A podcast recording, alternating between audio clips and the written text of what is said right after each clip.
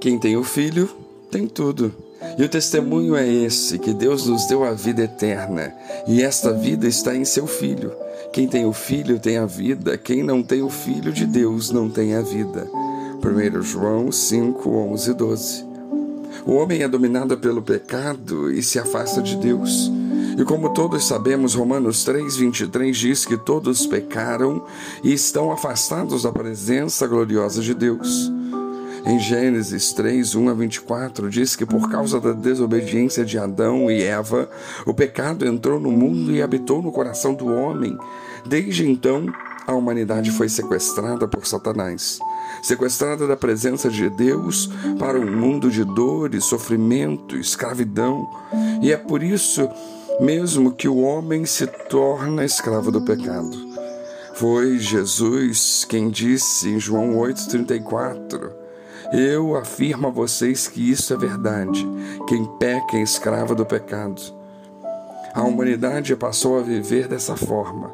O destino desta humanidade era a morte, pois é isso que estava escrito em Romanos 8, 23. O salário do pecado é a morte.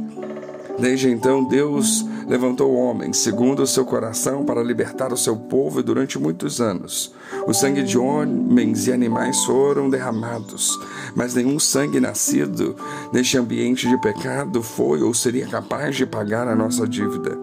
Então Deus enviou Jesus para pagá-la e nos libertar da escravidão do pecado e das garras do diabo.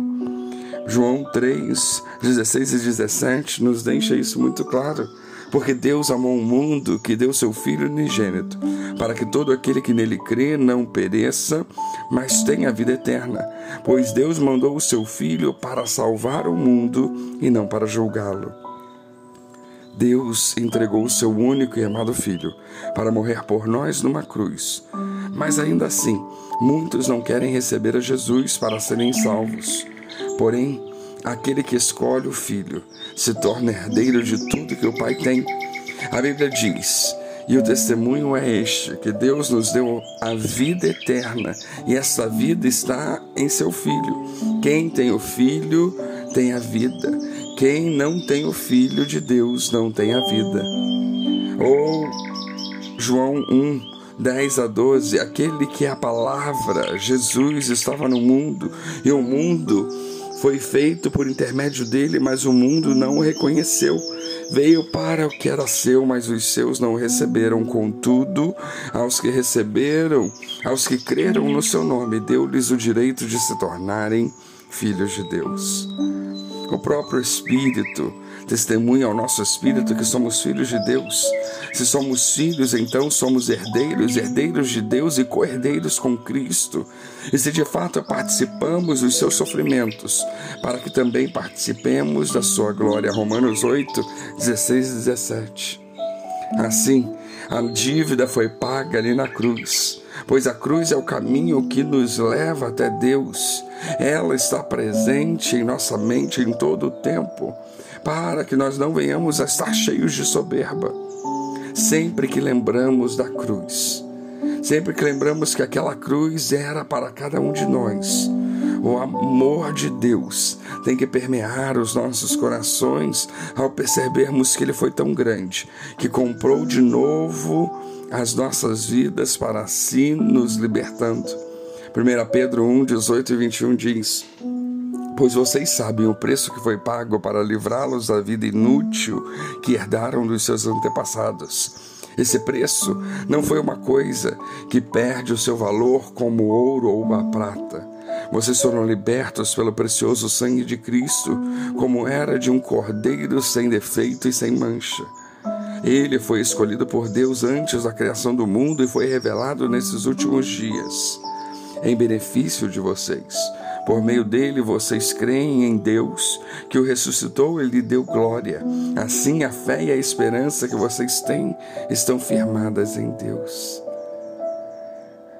Fomos comprados, pertencemos a Deus através de Cristo Jesus. Por isso podemos afirmar: quem tem Jesus tem tudo o tempo de escravidão já passou e agora somos livres. Somos filhos de Deus em Cristo. João 8,35 nos deixa isso claro. Por isso, o, o escravo não fica em casa para sempre, mas o filho permanece para sempre. Assim sendo, se o filho vos libertar, verdadeiramente sereis livres. Precisamos nos apropriar dessa ideia, precisamos viver com base nessa verdade. Jesus nos diz: Eu sou o caminho, a verdade e a vida. O caminho de volta para Deus, largando o mundo, o pecado. Ele afirma haver apenas um caminho. O homem pode até andar por outros, passar por alguns atalhos, mas sempre chegarão a lugares errados. Somente aquele que está em Jesus, somente aquele que anda pela rodovia chamada Cristo, pode se achegar a Deus. Ele nos afirma: Eu sou a verdade. A verdade de Deus é que Ele nos ama muito.